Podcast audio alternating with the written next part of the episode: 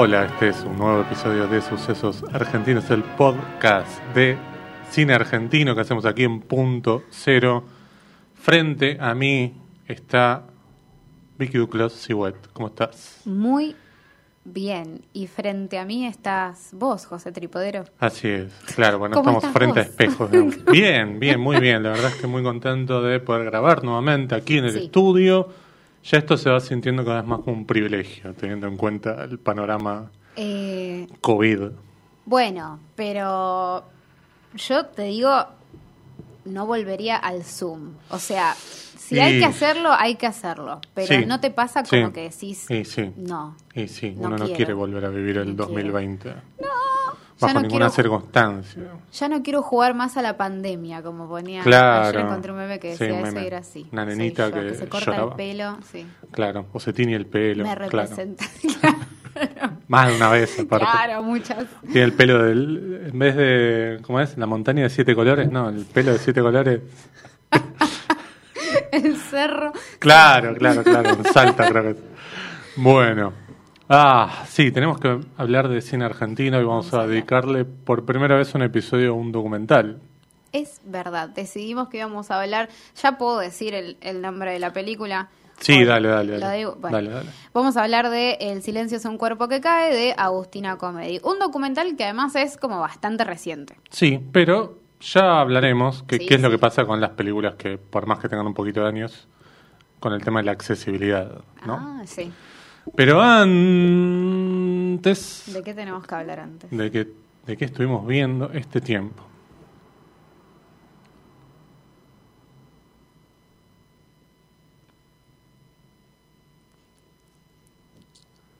Muy bien. ¿De qué película querés hablar?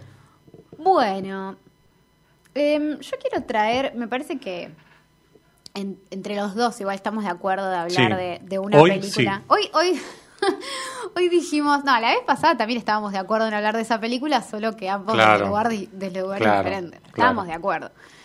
En Pero eso sí, vamos a hablar de Aquelarre, exactamente. un poquitito, que sea una película que no podemos decir igual que es argentina, pero sí podemos encontrar conexiones, eh, partiendo de la base, por ejemplo, de que el director es argentino, de que es una coproducción, de que hay un actor argentino. o Les sea, metimos un actor argentino por fin en una coproducción. Vamos. Y, y uno bueno. O sea, Sí, eso es sí, como sí, un montón. Así que bueno, es una película que tuvo su estreno en un montón de lugares, ¿no? Como Sí. nosotros que veníamos hablando de la articulación, sí, sí. eh, sucedió que pasó eh, no solamente en salas, con la vuelta de las salas en el Cine Gomont y en un teatro, y un cine en Santa Fe, sino que también estuvo en Netflix, se subió a Netflix el mismo día del estreno, se pasó en televisión en Cinear y en la plataforma de Cinear. Es decir, tenías plataformas pagas, gratuitas, tele, sala, ¿qué Y en Netflix. querés? Netflix, por eso, plataforma Claro, paga. claro, claro, claro. Sí, sí, teníamos cuatro maneras de ver la película. Presencial, tele y plataformas por dos, digamos. exacto. Este, la verdad es que sí, eh, eso me llamó bastante la atención, em, porque había pasado algo similar el año pasado con Crímenes de Familia, de Sebastián Schindler, que salió en Cinear, pero una semana después salió en Netflix, creo. No el mismo día. Ah, el mismo día, El claro. mismo día. Claro, claro, El claro. Yo tenía la... Tenía... Tenía, tenía que era, claro, no, es verdad, el mismo día, por eso se había armado ese lío. Claro, primero parecía Por que con iba a el ser Inca, una digamos. semana después Claro. y después resultó que fue en el mismo momento. Claro, no hubo ninguna ventana ahí. No. Directamente, claro. Y acá pasó lo mismo, pero no sé por qué acá nadie alzó la voz. Porque el productor no será el vicepresidente del Inca actual, será también eso, como Puede ser. seguramente eso hizo más ruido. Sí, lo que creo acá también es que hubo una sala. Entonces, en ese momento no había salas, entonces se hablaba de que ese estreno compartido en Sí. realidad era más una excusa para eh, cobrar lo que vendría a ser el subsidio por el estreno y que además eh, se había adelantado el calendario de estrenos de Cinear para que esa película pueda ser estrenada en ambas plataformas al mismo tiempo y no directamente en Netflix y perder lo que era justamente eh, el subsidio. Eso era lo que, el- lo que había causado quilombito en ese momento. En este caso me parece que al, estar en sala y qué sé yo, medio que es parte de la coyuntura en la que sí. todo con todo. Claro, y además es la película medio como que eligieron para inaugurar el Gomón, o, la temporada del Gomón, lo, más que se pueda, digamos. Claro. Este, bueno, hablemos de la película un poquito. Sí. Habla tú primero. Bueno, es una película de Pablo Agüero. Em, se trata sobre. Es una, es una interpretación de los, de los textos de la época de la Inquisición, pero desde un lugar diferente, es decir, no, no tanto desde el punto de vista del inquisidor, sino más bien desde el punto de vista de las eh, mujeres acusadas de brujería. Esto es en el País Vasco, digamos. Exactamente. Entonces, bueno, hay un pueblo en el cual un grupo de mujeres son apresadas, acusadas de brujería, mientras todos sus, maridos y, los hombres del pueblo están en el mar, entonces no tienen, digamos, quien las defienda.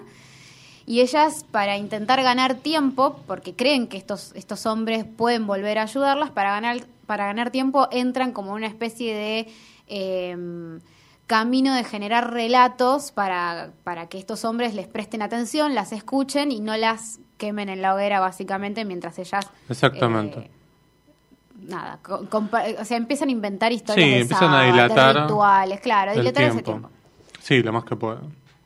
Este, mm, sí, a mí me parece una película, por más que a alguno le pueda, le pueda parecer que se contó mil veces, no sé cuánta gente conoce mm. esta historia. Más desde, más desde este punto de vista, digo, que para mí es lo más importante digo, ¿no? Porque, este, digo, es, hay, hay una protagonista dentro de ese grupo de mujeres, que es a la que acusan de bruja, es la, a la que acusan de haber contagiado o haber embrujado a las demás, que tiene como un poder y es la que despierta como el instinto animal de los hombres por la figura que tiene y por eh, nada, este, por un montón de cosas que ella dice que están todas inventadas que tienen justamente esto que decíamos, ¿no? El, objetivo de generar como un, este, una dilatación en el tiempo para que los hombres vuelvan del mar y puedan este eh, salvarlas, digamos. Claro, claro, exactamente. Em, lo mejor para mí de la película es eso, digamos, como este, en cierta forma esto desnuda la idiotez del hombre, más que del hombre del varón, no del hombre como ser humano, sino del varón, ¿no? Porque este, tienen como esta, esta idea fija de que la, los actos inmorales están provocados porque las mujeres están embrujadas, digamos, ¿no? Claro. Bueno, es que, claro, para mí una de las cosas, también eh, sumando a lo que decís vos, que tiene este punto de vista, es que en él interpreta los textos diciendo, esta mirada sobre las mujeres es una mirada lasciva que en realidad habla más de sí misma que de ellas. Entonces, para evitar todo eso que le sucede a, él como hombre, como varón, eh, tentado, digamos, y todos esos instintos que se le despiertan, tiene que eliminarlas porque, eh, digamos, traslada la culpa a ellas. Primero desde ese lugar y segundo, desde que me parece interesante por lo menos que es una película que también para mí viene a discutir con otras películas. Al margen de lo que de lo que nosotros podemos ver como público, decir, bueno, está buenísimo, qué sé yo, parece que planta una posición y cuando lo verbaliza Pablo Agüero, él dice que en realidad las películas, incluso las más progres, en sus palabras, estoy citando, eh, Sí, hiciste el gesto de comillas, pero bueno, como es un podcast, no sé. Estoy citando a Pablo Agüero que dice que las películas, incluso más progres, eh, dan por cierto este relato de la brujería y ponen en sus películas brujas reales. Entonces, que de alguna manera eso es seguir el juego yo, entre paréntesis, digo, entiendo lo provocador que es apropiarse de la figura de brujas por un momento, pero también está bueno proponer desmentir esos textos y no subirse al, al caballo de decir, bueno, está bien, había brujas. Entonces él propone esto, como decir, no, no había brujas. Claro, claro, claro, la película es un drama, digamos. De hecho, creo que yo lo primero que te pregunté. Sí, sí. Este, digo, lo primero que pensaba era, bueno, en películas. Eh, no sé, como La Bruja o como, Yo pensé lo mismo igual antes de verla. ¿eh? Sí, sí, sí, Pensé que iba por ese lado. De hecho, el póster también. Exactamente. este, es medio así. Pero no, la película es un drama y en ningún momento cambia el tono como para que vos digas, bueno, esto se va a transformar en, no sé, eh, en un final que ellas convirtiéndose verdaderamente en brujas. De todos modos, tiene un final bastante lindo. No sé si ambiguo, para mí no, pero No. tiene como un final que para mí completa ese círculo de cuando las presenta, están como can- están hablando de giladas, qué sé yo, y están cantando en un momento, y la música tiene un peso importante en la película, porque bueno, este es lo que genera esta especie de mantra que ellas cantan y que es como bastante eh, ensordecedor a los oídos de estos varones, ¿no? Porque hay algo también que tiene la película, es que pareciera que va a mostrar una figura masculina em, piadosa, que es la del cura del pueblo, pero que al final después se termina transformando en uno Sí, más sí. que quiere que las quemen ya porque Sí, este nos va a convertir a todos en, no sé, este, Y es muy loco el papel de él porque él entiende de alguna manera Claro. lo que están diciendo, entiende su, su lenguaje. Claro, entiende, todo- claro, el eures- eh, ¿cómo es el...? Ay, Euskera. El euskera. sí, el euskera. Em, que es también un idioma, el, idioma del, del diablo para, para estos inquisidores, ¿no? Sí, a mí me gusta como la contraposición de lo performático, como porque ellas en algún momento ha- hacen como una performance de, Claro. de, de Sabbath. Claro. Y de alguna manera, en realidad, la traducción de lo que están diciendo en realidad tiene otro mensaje totalmente Sí, nada que ver. Es, es como una canción de día, de, Claro. de súper luminosa. Eh, y otra cosa que me gusta de la película, sobre, sobre el final, sin decir el final. Ay, Dios, sí, ¿no? Bueno, pero es que termina en el clímax para mí. Claro. Digamos, eso me parece buenísimo. Sí, sí, sí, sí, sí. Este, de hecho, más de uno se va a preguntar. eh, eh, ¿Salieron volando o cayeron? Claro. Este, pero... Y termina como con un musical, diría. Porque es medio como un musical. Sí, sí, sí, este, como esa performance Claro. eh, que está buenísima. Aparte, Sí. digamos, coreográficamente hablando, hablando y visual y audiovisualmente, Sí. me parece que está buenísima. Sí. Pero- ¿Vos, quer- vos querés hablar de la protagonista. Yo quería. No, no, yo estaba eh, muy sorprendida de la belleza de esa mujer. Eh, Sí, claro. Sobre todo el plano en el que está parada des- desnuda, vos decís, Sí, no se puede creer. sí, sí, sí. sí.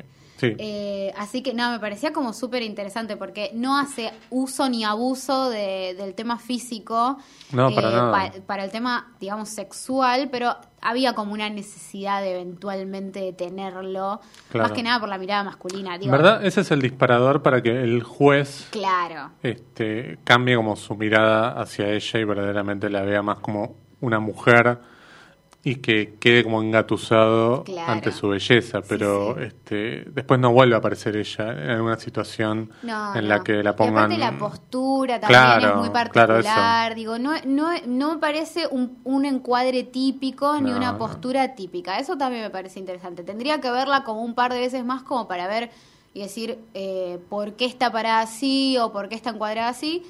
No lo podría decir ahora, pero sí salta a la vista que no es no tiene la misma sexualidad ni sensualidad que un montón de otros planos de desnudos de películas que quizás no tienen nada que ver. Claro, Comedias, películas de, de- bueno, Sí. de terror, ponele que sí. Sí. Pero digo, Sí, otros géneros que encuadran el, el físico masculino Sí, no, femenino de una no es forma poner mucho más en, sexual. Claro, no es poner en bolas a la actriz en un momento, digamos. y Sí, ya, ponerla en una posición erótica, no está en una postura no, erótica. Entonces, eso me parece muy llamativo. Sí, sí, totalmente, totalmente.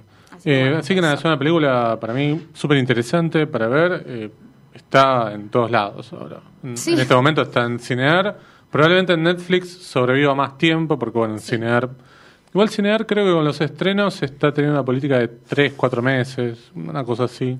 Sí, es Pero no sé igual ¿eh? Ahora hay- cómo va a seguir. No, pero hay algunos con los que no se mantuvo eso. O sea, Claro. y te digo porque eh, había una semana en la que estaban los estrenos de forma gratuita, después una semana en la que no estaban y después se volvían a sumar a la plataforma por 30 pesos. Eso no se cumplió con todos. Claro. Sin ir más lejos, con Zombies en el Cañaveral no pasó.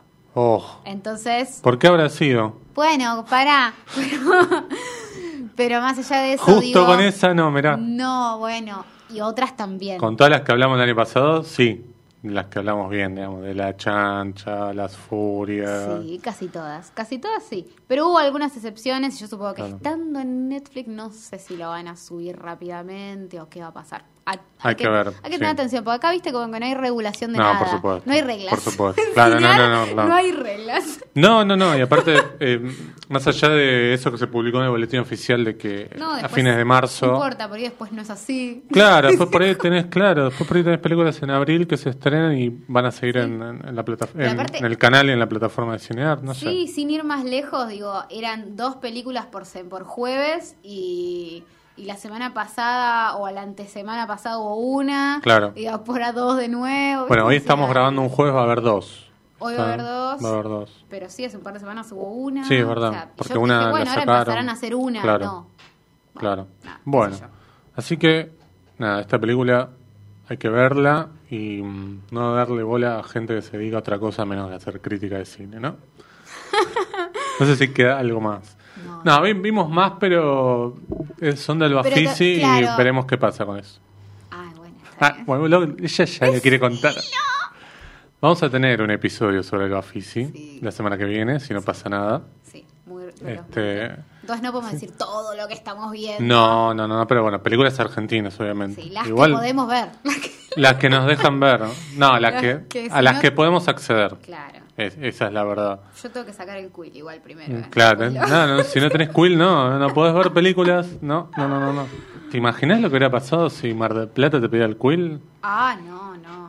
Yo no lo podía creer, hoy hice la, el trámite, puedes hacer un trámite, Sí, sí, este, sí, sí. darse de alta para ver películas en este Bafisi. Eh, Sí, es un trámite. Es increíble, te piden, el, te piden el quill, te piden la dirección de tu casa, este, no sé para qué, la verdad. No Pero aparte sé. son datos que ya tienen, digo. Este, no- la verdad que no, no, no sé qué explicación pueden llegar a dar, porque digo, uno para loguearse en Cinear, ni siquiera el nombre tenés que poner, tenés que poner el, el mail y mail. contraseña.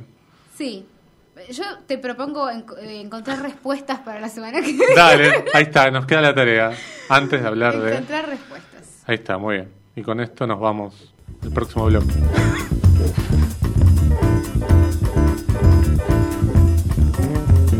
¿Qué estará escribiendo Diego ahí? Bueno, ahora vamos a hablar de qué película, Victoria. Vamos a hablar de El silencio es un cuerpo que cae de Agustina Comedi, un documental. Primer documental al que le vamos a dedicar un episodio. Ya era hora, ¿no? Porque Sí, igual ya habíamos tenido ganas en otro momento. Sí, sí, no, sí, sí. No Le hay tuvimos que, ganas. Hay que, hay que decir la verdad. Tuvimos Sí. ganas. sí, sí, sí. Pero pasaron cosas. Pasaron cosas. Este, nosotros miramos muchos documentales y la verdad es que bueno. Compulsivamente, diría yo, Exactamente. en mi caso, por lo menos. Sí, sí. En tu caso, compulsivamente.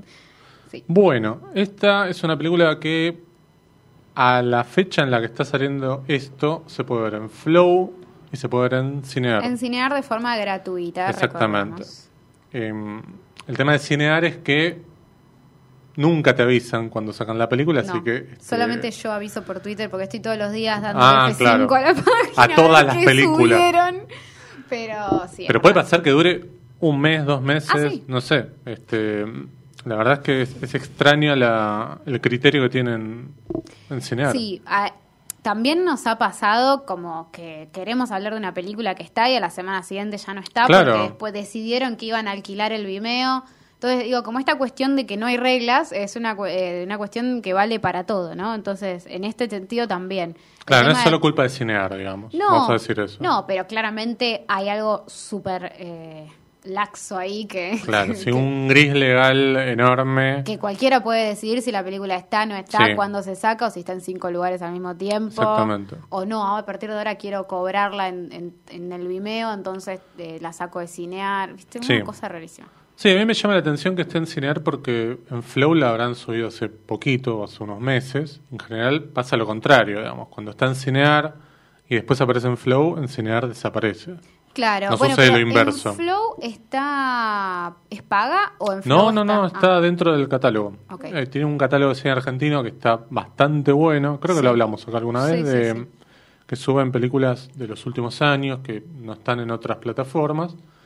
y me parece que está bueno como para completar con lo que sí puedes ver por ahí Sí. en el catálogo de Cubit o el de Cinear o el de, o el de Netflix no tiene Mm, cine argentino clásico, tiene algunas no. cosas como muy puntuales. Muy puntuales como, eh, como las de Luisana Lopilato. Claro, O La claro. Corazonada. Claro, Corazón Eh, Loco, en verdad. Sí, mi obra Este, maestra. Mi obra. Uh, es verdad. Mi obra Tienen, maestra. claro, tienen un catálogo que es Conde Duprat casi, ¿no? Me parece. Porque está Sí. el Ciudadano Ilustre Cada también. tanto suben algo que vos decís, apa, ¿qué pasó? Tipo, cuando subieron mi mejor amigo de Martín Deus, o qué sé yo. Claro, alguna claro, así claro. que vos decís, me parece que ni la vieron. Claro, no, no, no. Compraron el título, digamos. Sí, O vino en una bolsa con otras películas y bueno, Y la tuvieron que poner. Bueno. Mm. Em, esta es una película que yo en su momento cuando salió me había parecido como... Me, había interesado mucho el póster y la tipografía y todo, pero no la pude ver. Digamos, pasó esto que sucede que si no las vas a ver eh, las primeras semanas no está en ningún lado. Es del 2016, no sé si lo dijimos o 2015. 2017, me parece. bueno, que acá 2016, figura- 2017. Sí, más o menos. Nunca le pego los años, así que... No, igual, a ver, también otro tema. Los Pongámonos festivales. de acuerdo con las grillas y las fichas. ¿El estreno Claro. es el festival o el estreno es el comercial? No, el Porque estreno es el comercial. ya- para yo mí, creo lo para mismo, mí. yo creo lo mismo, pero no todas las fichas tienen el mismo No, criterio. no. A veces te llega una ficha, de ga- una gacetilla de una película que se va a estrenar mañana y te dice año 2019. No, Claro. pará, en el 2019 tuvo en el festival de, Tu- De- Toulouse sí, y no sí, sé sí, qué. Bueno, Timbuktu y ¿no? claro. Y se estrena un ¿Viste? año después la película. Así que bueno, em, Yo No. diría 2017 entonces. vamos a decir Vamos la, a- la- la fecha esta. Claro. Es, bueno, Claro. Y después, como pasa con un montón de películas, sobre todo aquellas que no tienen, bueno, ni hablar de documentales, después es muy complicado encontrarlas. Algunas las tienen que encontrar en YouTube. Esta película me parece bastante nuevita como para que esté ahí. Pero em, yo la verdad es que no sabía nada. Y cuando la veo en Flow me acordé y dije, che, esta película yo la quería ver. Y la vi sin saber nada. Y me parece que es una buena manera de entrar Uy, qué bueno eso. eh, de- a ver este tipo de películas. Pues es un documental bastante particular. No es un documental que habla de un tema, no sé, de un crimen que conoce todo el mundo, que habla de, no sé, de, de alguna problemática. Digo, habla de algo muy puntual, habla casi como que es un documental que saca a la luz una porción de la vida privada de alguien, digamos. ¿No? Sí.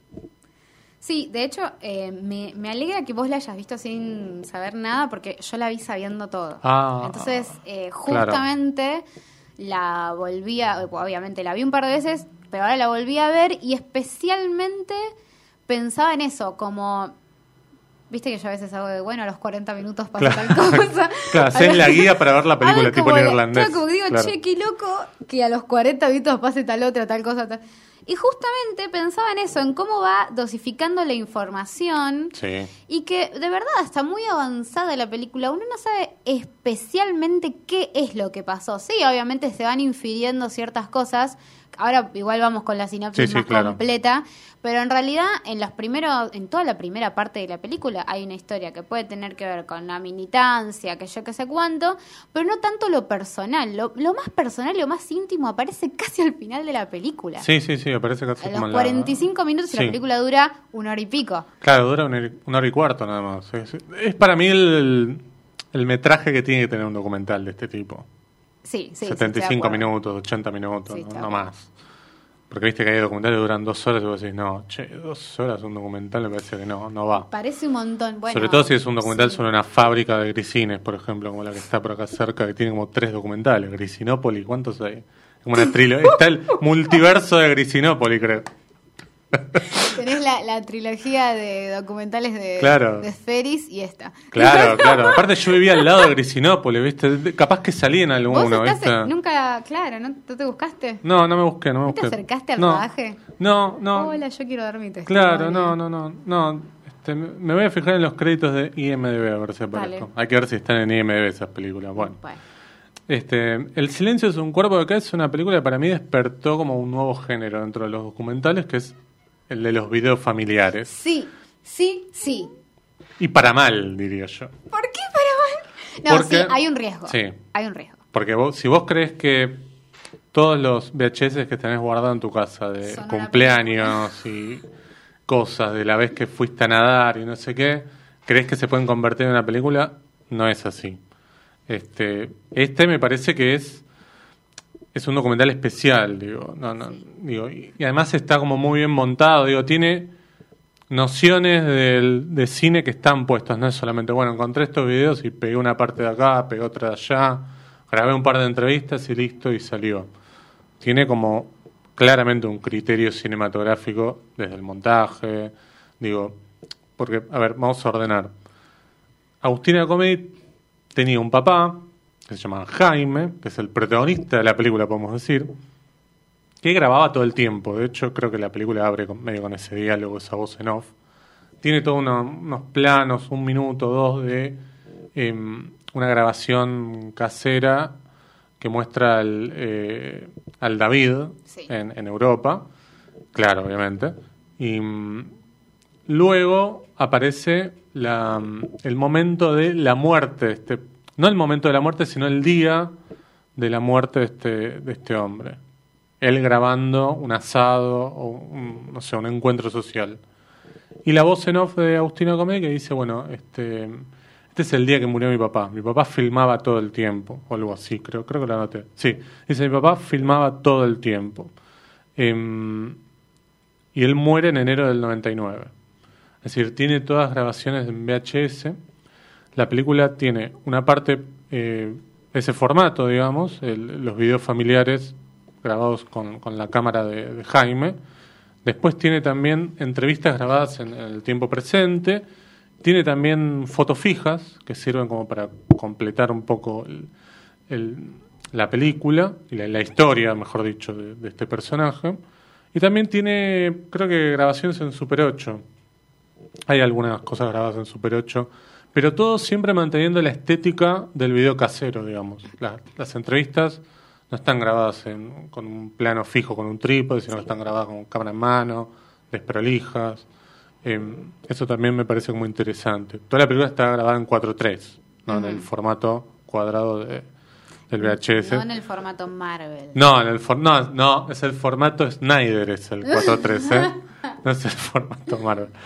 Bueno, pero digo, la película eh, parece que va a contar todo el tiempo desde ese punto de vista, digamos, desde el punto de vista de la cámara de Jaime pero no, digamos, eh, completa con estas cosas que yo decía. ¿no? Claro, es que es muy, muy interesante que al ser él el que tenía la cámara y él el que filmaba, casi nunca aparece. Y eso también es súper interesante, porque en la, en la búsqueda de contar la historia de alguien, estás contando la historia del que tiene la cámara y no del que aparece en cuadro.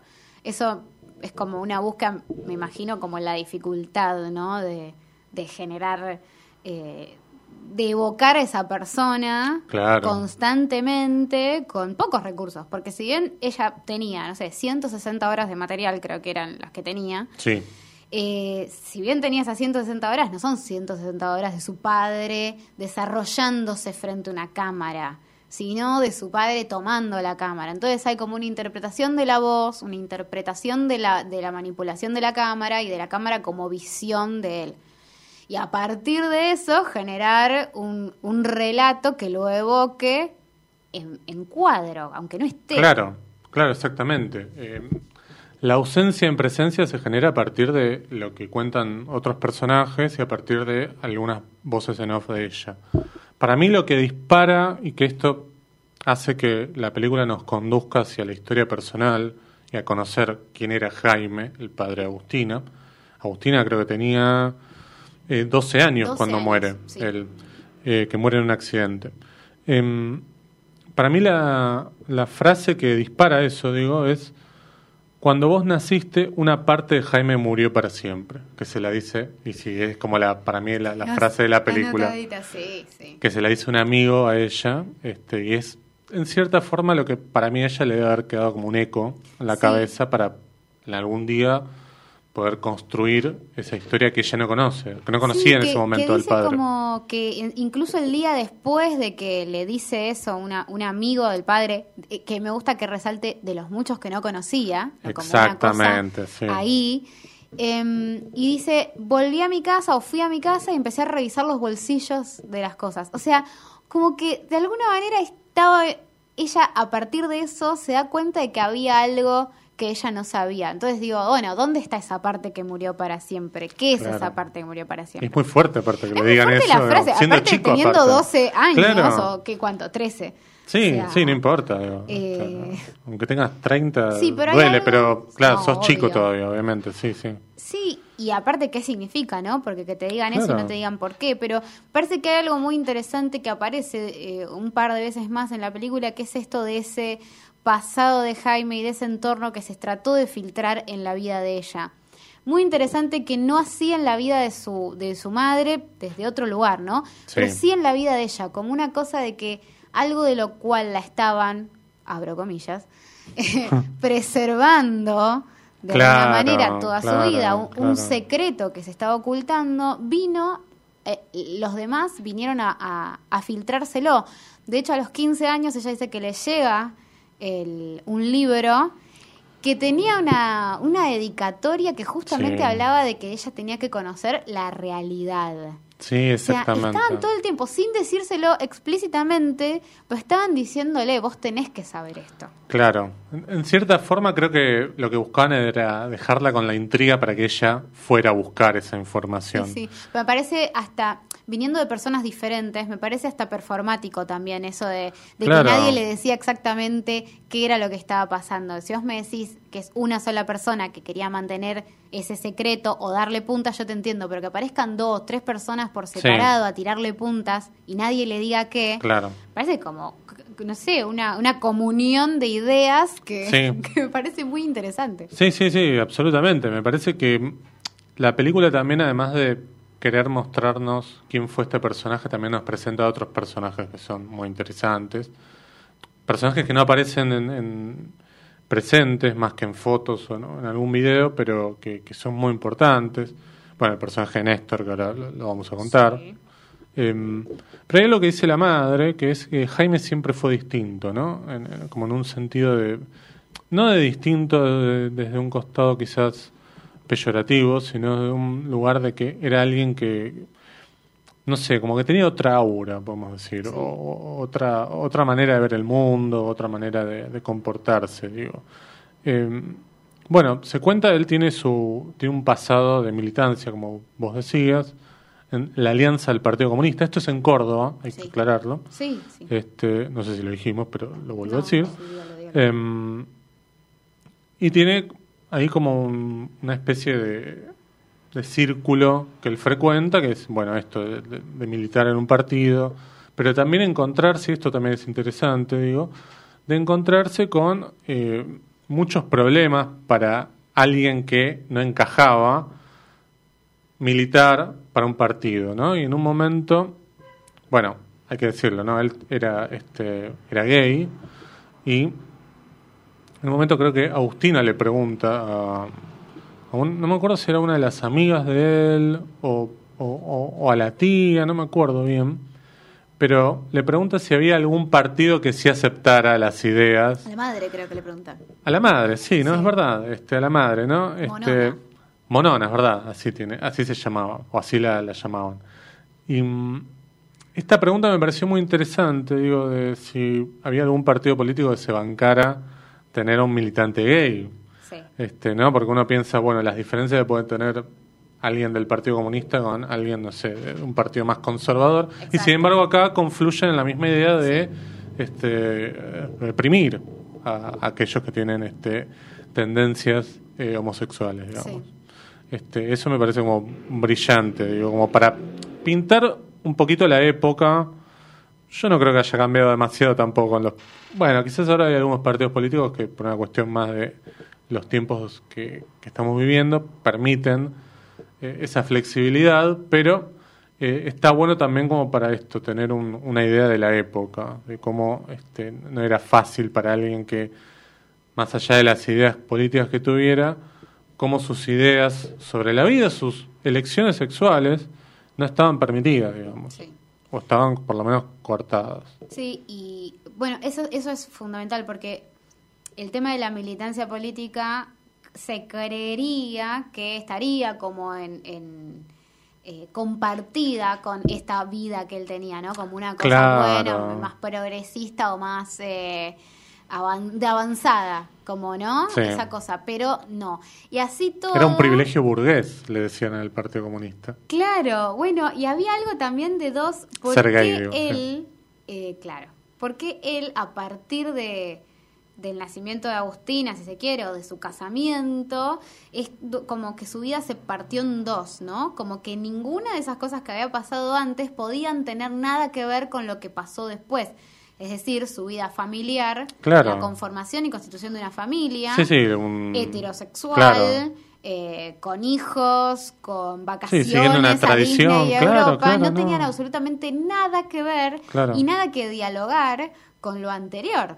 De hecho, ella no dice, viajamos no sé cuántas veces a Europa, cuántas veces a Disney. Sí, este, y es muy interesante porque hay también una reescritura de eso, porque es viajamos a lugares que él ya había conocido con parejas o amigos. Entonces, Claro. ¿cómo los había vivido él antes Claro. de después de ir en un viaje familiar? Exactamente. Este, que eso es algo que ella se pregunta si, este, si se guardaba quizás algún sentimiento cuando pasaba por algún lugar que ya había estado. Sí, sí. Es una película que, que em, imagina mucho lo contenido, ¿no? Eh, Claro. Obviamente no está eso y es parte de, de una especulación, pero me parece que está encarado de una forma muy sensible. Digo, cuando entra en juego esto de la especulación, como te digo, digo, no tener el registro de archivo de lo que le pasaba al padre Claro. entras como en una línea delgada de la de no empezar a ensalzar y endulzar todo. Sí. Pero me parece que, que Agustina Comedi tiene como un tono muy justo, ¿no? Como entre lo seco y lo sensible, Sí. que está ahí. Me parece que el, Sí. el- el gran logro de la película es la forma, el color del tono de voz, eh, Sí. el color de la voz en off, per se. Sí, sí, porque La para mí... de toda la película. Sí, viste que a veces criticamos a directores que se ponen ellos mismos a hacer la voz en off porque está bien, por supuesto, son historias que cuentan historias muy personales, entonces el sentimiento de querer contarlo yo, este, a veces no funciona desde la forma, digo, no desde lo que está diciendo, sino el, el tono, la, la- la cuestión, eso, digamos, más formal de, Sí. de- de la voz. Sí, y aparte hay como una, una sensación, a mí me da en general, de que, que cuando hay una voz en off que es propia y que uno tiene que contar su historia, parece que debe, que debe ser intuitiva. Y no necesariamente debe ser intuitiva, sino todo lo contrario, debe estar absolutamente medida y calculada. Claro, Y en este caso me parece que es que es notorio cómo elige las palabras, Sí. elige los tonos. De hecho, no narra todo el tiempo. no, no, no. no. Solamente da como unas claves y unos empujones. Y para mí quería conectarlo con, con otra película, esa parte de la voz en off, que es, que es para comprender más el trabajo de, de la voz en off de este documental, está bueno ver Esquirlas de Natalia Garayalde, Sí, porque está en el mismo registro y Agustina Comedi eh, ayudó en la, en la escritura de los textos. Ah, mira, no sabía Sí. eso. Claro, se nota. Para mí era, era obvio, era cuando la estaba viendo decía... Está "Che, qué conectada, claro, sí, es verdad, es yo, qué loco, qué parecido. Y al final de los créditos aparecía que ella había tenido que ver ahí. Esquirla es una película del año pasado. También Oh, cordobesa. En verdad, de acuerdo a lo que dijimos de los estrenos, si se estrena comercialmente este año. No se estrenó. Claro, claro. Este, bueno, es de Mar del Plata el año pasado, claro. Hay también cuando aparecen las actrices del grupo Calas, ¿era? Viste que aparece un personaje, Sí, sí, sí. una personaje o un personaje. Sí, este, que grupo es- de artistas. Claro, esta actriz Calas. trans, Grupo Calas, exactamente. Que dice que mm, Jaime tenía amigos caretones. Viste que hay un momento que dice. Sí, sí, sí. Y, y, em, me parece interesante como ella cuenta la, el, el vínculo personal que tenía con él, digamos, de, de- de cómo él, en cierta forma, cuando se juntaba con ellas, con, con este grupo de actrices, con esta troupe, podemos decir, teatral, eh, mostraba una parte que quizás al mundo no se la podía mostrar. Eh, y también conectado con esto, está bueno lo que dice un, un, este, un amigo de él, que en los 80 la militancia ya estaba casi exterminada y los calabozos se empezaban a llenar de putos y putas. Sí, me encantó. Este- esa- es- ese testimonio me parece... Sí, es- que es caminando aparte, es extraño sí, cómo está filmado eso. Sí, sí. Como si fuera un- una entrevista a alguien que no quiere ser entrevistado, viste, en un noticiero, o en, un móvil en vivo, ¿viste? Sí, una sí, cosa como así. encuadrado en falso perfil, en perfil negativo, digo. Claro, en exactamente. cuarto perfil negativo. Ay, ella fue a una escuela de ¡Ay, cine, mirá. no! ¿Cómo no digas eso? Este, él dice algo que me parece muy interesante, que es el, el cargo con el que los apresaba. Eh, que es, ay Diego, no lo puedo creer. Este, que es incitar al, ar- al acto carnal en la vía pública, que es lo que les decía. sí, ¿no? sí. Se puso colorada. Un color más para su mano. Este, Ay, Dios, ¿ves? No se puede hablar con conocimiento de causa. Viste, hay, que ser bruto. Hay que, hay Es que lo me- decir claro. cosas para, el- Claro. para... Hay que decir que yo no digo Marvel Format. Me, Claro. eh, ¿Qué querés, José? No, está bien, está bien. No, ¿Qué yo quiero seguir. diga? No, no, quiero seguir Ah, con, con, con esto. Voy a digamos. empezar a hablar mal. No, no, no, por favor, por Ah, favor. bueno. Hay que hablar con propiedad. Hay que, hay que tener una casa en algún lado. Bueno, este, esto es medio parecido a lo que hablamos de, de la película de Pablo Agüero, porque él comenta que tienen que empezar a inventar cosas para que los tipos se crean, este, y es esto, es esta idea de inventar para zafar, Sí. que está, que está bueno, digamos, la idea, no está bueno lo que, lo que les pasa, no, obviamente. no, claro, como esta cosa de la supervivencia, Sí, de la actuación. sí, sí, sí, sí, sí, sí. eh, Sobre eso te puedo agregar un paréntesis o tenés algo más sí, para- no, para nada, iba a pasar otra cosa. Ah, bueno, justamente sobre ese grupo, el, el grupo Calas, hay que, no sé si vos lo viste, pero hay un corto que se llama Playback, No. ensayo de una despedida, que es un corto de Agustina Comedy, Ah, también hecho con material de archivo, con material en VHS y cintas caseras, que se trata específicamente de ese grupo que... eh, digamos, toma a la Delpi, que es una de ellas, dice que es la única sobreviviente de un grupo de travestis y transformistas que hacia fines de los 80, cuando termina la dictadura, eh, empiezan a, a- a morir de sida y bueno, es la única sobreviviente Claro. y va y habla un poco, digamos, como para atrás sobre el momento inmediatamente posterior de la dictadura y la aparición del SIDA, en el cual ellas creían que con el fin de la represión iba a haber como un nuevo despertar y libertad y primavera para ellas, que fue eh, no fue para nada de esa manera, No, digamos, para ¿no? nada. Como que la, la democracia y la libertad volvió para todos menos para ellas. Para nada. Entonces, eh, me parece también muy interesante porque es como un apéndice de la película, de El Sí. silencio es un cuerpo que cae. Sí, Así exacto, claro. En este momento no está disponible para ver eh, en ningún lado, creo. Ah, el corto. El corto, el Ah, corto. Pero lo tiro ahí como para que lo tengan anotado Sí. y ten a- a- presten atención a cuando esté porque es como una buena forma de completar Claro. la película. Sería como un. Podría ser un extra si estuviéramos eh, en la época del DVD. Claro. digamos, ¿no? Una cosa así. sí. Bueno. Eh, sí, sí, eso está buenísimo. Está, está buenísimo. Digamos, la película podría tomar un montón de caminos de, de- los que presenta y hacer otra película, pero siguiendo con la historia de Jaime, aparece este personaje que es Néstor, que es su pareja durante 11 años. Este, De hecho, eh, es eh, el testigo de casamiento de él, ¿no? Este, y aparece esta idea de eh, Jaime quiere tener un hijo. Es esto lo que pasa, en verdad, creo yo. Em, porque lo primero que podremos pensar es, bueno, él finalmente tiene que someterse a las tradiciones que dicta la sociedad, la mayoría. Y eh, en verdad lo que le pasa a él es em, querer tener un hijo. Hoy, obviamente, una pareja gay tiene más posibilidades de tener un hijo, digamos.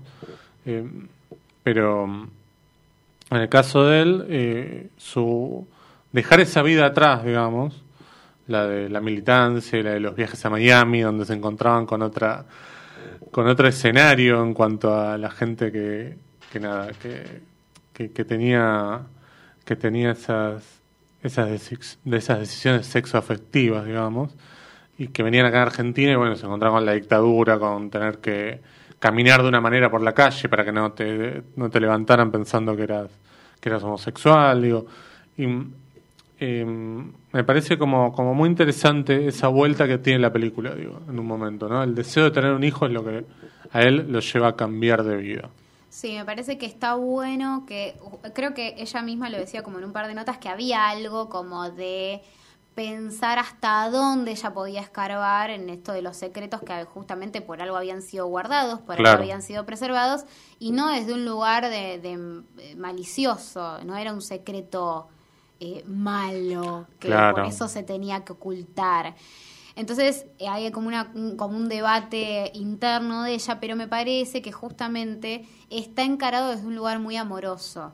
Sí. Eh, y me parece interesante que ella plantea justamente ese punto de inflexión en la vida de él desde un lugar positivo o amoroso, es decir, en pos de un, de un nuevo amor que él quiere generar, que es este Sí. de, de otra familia, eh, de un hijo, de lo que fuera, y no plan, o sea, plantea la represión desde el secreto, pero no desde el cambio de vida de él, ¿no? Como una cosa de que no niega la, la felicidad posterior de él también, incluso, la felicidad de ese matrimonio que eh, con el cual creo que el día de que él fallece o uno de, los- de, esas cintas más últimas de su Sí. vida, hay una, un momento muy lindo en el que baila con la madre. Dice que es el único momento que tiene grabado con ella. Y que además él le, di- él le decía si fuese, no sé cuál fecha fue la que se casaron, te volvería a elegir. Exactamente. Entonces me parece que es muy, es, es muy amoroso como está planteado. Claro. que hay mucho amor en la película. Sí, sí, sí, sí, era un personaje que tenía un montón de amor para dar, digamos, Mm. este,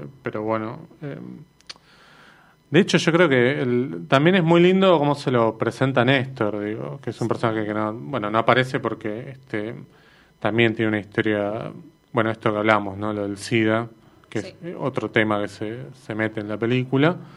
Él eh, se contagia, lamentablemente, y fallece un día antes del, del día que fallece Freddie Mercury. Que esa escena que, ella- que justamente está evocada, eso me parece fantástico. Sí. De ese momento en el que ella, el padre la estaba llegando a ella en la escuela Claro. y lloraba. Dice que Claro. es una de las únicas dos veces que lo vio a su padre llorar y que en la radio decían que había muerto Freddie Mercury. Por algún motivo ella lo asocia con eso, pero posteriormente se entera que el día anterior Claro. había fallecido Néstor. Una cosa. Una poesía que vos decís, no Sí. puede ser que esto haya pasado en la vida real. Sí, sí, y volviendo al tema del SIDA, este, hay un hay una cosa que cuenta creo que la madre y la tía, me parece. Porque la película nunca te presenta a los personajes con un, No, con un es- graph. Sí, sí. Tenés Eso que ir me como- molestó un poco. Al- Eso, la primera sí. vez que la vi y la segunda Sí, también. Ahora, sí. bueno, ya sabía quién Sí, era. ya está, claro. Pero sí, debo decir que me, me- me molestó un poco eso. Bueno, que una de ellas creo que dice mm, que se habían comportado muy mal en el momento en el que aparece el tema de la enfermedad, porque había desconocimiento, ignorancia y prejuicios, por supuesto, que llegaron a un punto de decirle, bueno, vos tenés tus toallas, le decían a Jaime, y nosotras nuestras, Sí. pero eh, ellas hacen medio como una especie de catarsis y también de, de buscar como cierto perdón porque dicen de- decirte esto en voz alta a mí me permite como liberarme un poco Sí. y también hacen un mea culpa al decir nosotros que nos creemos la vanguardia del conocimiento al final éramos las más prejuiciosas digamos Sí, sí. Y se hace cargo de ese dolor Sí. de una forma que, Sí. que es, en sus propias palabras que dice que no se lo que no se lo puede perdonar. Sí. Me parece un momento muy muy honesto, de una honestidad muy muy cruel. Y otra cosa también que me parece interesante que cuenta ella, eh, Agustina Comedy, eh, a través de una voz en off, es que eh, cuando Jaime va a ver a una psicóloga o un psicólogo, no me acuerdo, que dice que eh, por el tema de la homosexualidad, dice Sí, que es por un... el tema de sí. Claro, el tema de la homosexualidad. Dice, el combate sostenido de esa parte eh, heterosexual sobre la parte homo es la que va a hacer que vos ganes algún día y dejes de ser homosexual, digamos, como que esta idea de que tampoco se puede ser bisexual, ¿no? Este, Sí, que, que yo me, me, me planteo eso. eh, también me planteaba eso viendo la película, ¿no? Como que si él eh, sintió... gen- ge- Hoy sería una pareja mucho más diferente, digo. sí, claro. Si, si quisiera ser pareja de Monona y de Néstor y tener Sí. hijos con Monona y seguir siendo Sí. parte de la vida de Sí, Néstor y quizás se juntarían todos a comer un asado, no lo sé. Claro, pero claro, hoy claro. eh, no, no sería... Sería otra forma de configurarlo. Sí, claro. Y, y no se anularían una de otra necesariamente. Sí, y acá estamos, esto que Que, dijo, sí, ojo, también Agustina Comedi lo dice y pone un- su propio ejemplo diciendo Claro. que hoy, no hace la- no en los 70 como su padre, sino hoy, eh, una psicoanalista que le dijo que por, por ser bisexual iba a estar toda la vida sin saber qué decidir. claro, como una- vivir en una contradicción permanente. constante. Claro. Entonces, eh, digo, también es- está bien plantado eso ahí, porque hay una, Sí, co- claro. una distancia temporal que, que no tiene sentido que siga sucediendo. Entonces, Sí. bueno, no sé, digo, tampoco sé si es como, bueno, hoy sería todo diferente. No, no sé si hoy sería todo diferente. No, Pero bueno, un poco diferente. quizás pero sí. Podría haber sido diferente. Sí, sí, sí, sí, sí, totalmente. Este, está buenísimo eso. Eh, yo lo último que tengo para decir de la, de la película es eh, esta frase que, que, que la dice... mm, Creo que no sé si le dice Jaime o le dice Néstor, pero no importa la frase, es muy buena, que es el amor no se termina, cambia de forma. Que esto tiene que ver con la idea de que no es que lo dejó de amar a Néstor, sino que cambió de forma. A partir de esto que decíamos de Sí, la búsqueda de tener un hijo y, sí. y, y que, me, que me parece como, como genial.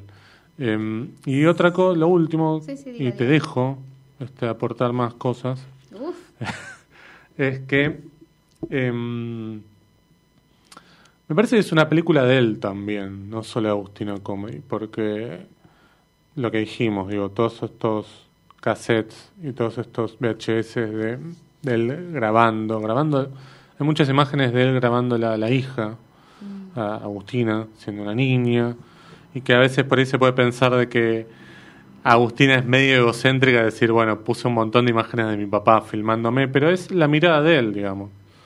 En contraposición a la mirada que ella tiene sobre ese asunto a partir de la voz en off, a partir de cómo, él, cómo ella construye la película, cómo monta Sí. la película. sí, sí. Sí, que aparte es algo que supongo que si aparecía constantemente en sus registros, también es algo que, que Claro. él quería decir. No Claro, sé, digo, claro. por, por ahí sacarlo era más arbitrario que, Claro. que dejarlo como si fuese un gesto de egocéntrico. Claro, exactamente. Eh, bueno, yo te quería sumar como Sí. un datito justo, justo porque estamos hablando de esto de la hora y de la antes y cómo hubiera sido y no sé qué. Algo que encontré en una entrevista que ella dio, que hablaba de, eh, porque le preguntaban, no sé si en Perú o en dónde, eh, si creía que ahora justamente las cosas eh, serían diferentes o cómo cambió en Argentina eso. Sí. El tema, eh, cómo se trata la homosexualidad o la hostilidad, etc. sí. Y ella cuenta una anécdota que dice que el estreno de la película fue en Holanda. Y ella dice que se impresionó mucho porque cuando la presentó, el comentario de las personas que estaban ahí presentes le decían, mirá qué terrible lo que pasa en Argentina, qué horror. Claro. Y ella, la noche antes, se, enter- se enteró que la noche anterior a la presentación de la película en Holanda, a una chica brasileña le habían pegado en la calle por besarse con otra chica y la habían dejado hospitalizada. Y, la, y ella hace referencia a eso, como diciendo, bancando un poco la parada también, Sí, ¿viste? sí, sí, sí. sí. Eh, y que le- la, la respuesta de la gente fue, pero no eran holandeses, ¿no? Los que hicieron eso. Claro. Nada, pareció como una anécdota Sí. te pinta de, de punta a punta tantas cosas Totalmente. eh, en, Sí, un, sí. en un solo lugar. Así que bueno, nada, quería como dejarla para, para, porque me parece que es una anécdota que hace a la película. Sí, totalmente, totalmente. Bueno, es una película para mí fantástica. y, mm, lo único malo que tiene es esto que dije que despertó así como una compuerta del infierno para que todo el mundo que tiene VHS vaya y Ah, pida plata sí. al Inca para que... Dijimos que íbamos a hablar de eso. Eh, sí, justamente eso que, que no, no sé si hay que hablar, pero bueno, sí. No, no, Dale. pero también pasó, justamente hablamos de Natalia Garayalde y hablamos Sí. de Kirlas, hay algo de eso también, ¿no? De encontrar, pero particularmente en estos dos casos lo que se encuentra no solo es personal, sino que tiene una dimensión política muy clara. Claro. Entonces, eh, ahí se hacen estas dos películas, tanto Esquirlas como El silencio es un cuerpo que cae. Si bien la historia de Jaime era una historia muy particular, Sí. cuando encuentra la dimensión política se, se transforma en un, de, de un interés un poco mayor que el personal. Claro, claro. Esquirlas tiene en sí una carga política Claro, importante. claro, es y sobre un hecho particular de una época. y el digo. registro es casi anecdótico, que sea Claro. un registro personal en VHS es, es un condimento de color, pero el hecho político es otro. Claro. Entonces, eh, sí creo que se van a abrir las, las compuertas del infierno. Como Ya se abrieron, vos. digamos, no es que se van a abrir, se, se abrieron. Del 2017 para acá deben haber 30 documentales de esto, de videos familiares. Que, Yo, por, favor. suerte, no recuerdo ninguno en este momento. No, tipo, yo- creo que lo borré de mi Sí, mente. yo también, pero hay, hay, Eh, hay. pero sí, después me voy a poner a pensar. No, ¿para qué? Pero bueno. Pero sí, bueno, pero ¿qué querés que hagamos? No, es no, la no, era digo- de la selfie. no, O digo, sea, obviamente pasa la- esto, qué ni sé hablar yo. de la gente que va a empezar a filmar ahora su cotidianidad, Bueno, como sí. ya lo venían haciendo. Sí, claro. Pero filmar la cotidianidad pensando dentro de 10 años, o sea, saco Claro. este documental de estos, Claro. de estos cin- ni siquiera 10 porque no tienen Bueno, tanta paciencia. No, no Dentro de pasó. dos años Claro, sí, por supuesto. saco este documental de todo lo que grabé en la cocina de mi casa. Y bueno, No, pero pará. El año pasado, ¿cómo se llamaba la película de la cuarentena? Ya nos olvidamos. eh, nos olvidamos hasta sí, el nombre. murciélagos. Ahí pero está. sí, bueno, pero esa cosa era era un ejercicio de filmación diferente, no Bueno, era un registro bueno. documental. Ahí, Tú- ahí me parece bueno. Tú lo has dicho, es un ejercicio. Yo creo que esa película es un ejercicio. Claro. No Y más. Los documentales familiares, de videos familiares también. Sa- saquemos este. Esquirlas para mí no es un documental que está dentro de, de ese subgénero. No, Pero- no necesariamente, pero está en la línea. Sí, está por ahí. Pero digo, por un El silencio es un cuerpo que cae, van a aparecer 20, no sé. Yo y el mundo. Sí, este, el casamiento de mi primo segundo, la película, digamos. Claro. Este, y bueno. Sí, eh, también hay que entender que no todos los secretos de las familias nos interesan. No, Acá- no pero, pero ojalá fueran secretos, digamos, son como, bueno, Anécdotas. claro, anécdotas, que bueno, está bien, qué sé yo. Para un ejercicio de la facultad está bien, pero para una película con el logo del Inca, no. Muy bien, Con la plata del Inca. con la plata de los jubilados, con la plata de las Con la vacunas, de ¿viste? las vacunas se Claro. hicieron cuántas películas. Un montón, ¿sabes cuántas? Vacunas este, se podrían haber claro, comprado. ¿sabes cuántas vacunas Pfizer en vez haber de comprado? hacer No, no. eh, milagro la película. Claro. Igual puede ser. Claro, uy, sí. Mirá, mirá, lo- mirá el- la idea que diste. Yo la tiro, José. Después no sé, Sí, vamos sí, a ver sí, qué sí, pasa. sí. Bueno, este, Viviana Canosa. fake news. Claro, claro, claro. No, Este, Viviana Canosa, si quiere chiste, tu teléfono, después te llama Por favor. para hablar de esto. Ya, ya. Muy bien. Hemos llegado al final No, de este No episodio. nos peleamos esta vez. No, no, no Eh, hubo, no hubo nada para ningún motivo por ahora. No.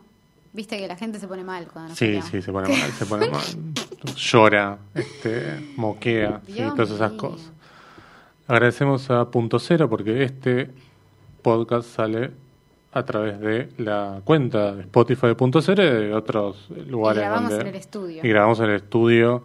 Eh, ¿Cómo se llama el estudio? El estudio Che. Ah, se llama Che todavía. Está sí, bien. ¿por qué pensaste que No, no, no, el nombre? no, no sé. Hay que hacer una reina. Como cambiaron Claro. los nombres de las salas del Gomón. Claro, claro, pues le Ah, podemos poner un nombre, cambia. ¿no? Este, Sí. Pero bueno, eh, agradecemos al señor Diego González que está editando algo en este momento, Sí. menos operando el programa, está No, editando algo. Y eh, creo que nada más, ¿no? Me Nada parece. más. Este, yo tenía a alguien más para agradecer, pero no, en este momento no me puedo acordar. Puede, no. A ver, se me viene algo en la un cabeza, una forma. Ay. El pelo tiene un color. El- medio. no, está vestida de trapera. Ah, sí, a mí me querés saludar. Ah, Victoria Duclos Web, muchas gracias. No, gracias a vos, José Tripodero. Chao. Chao.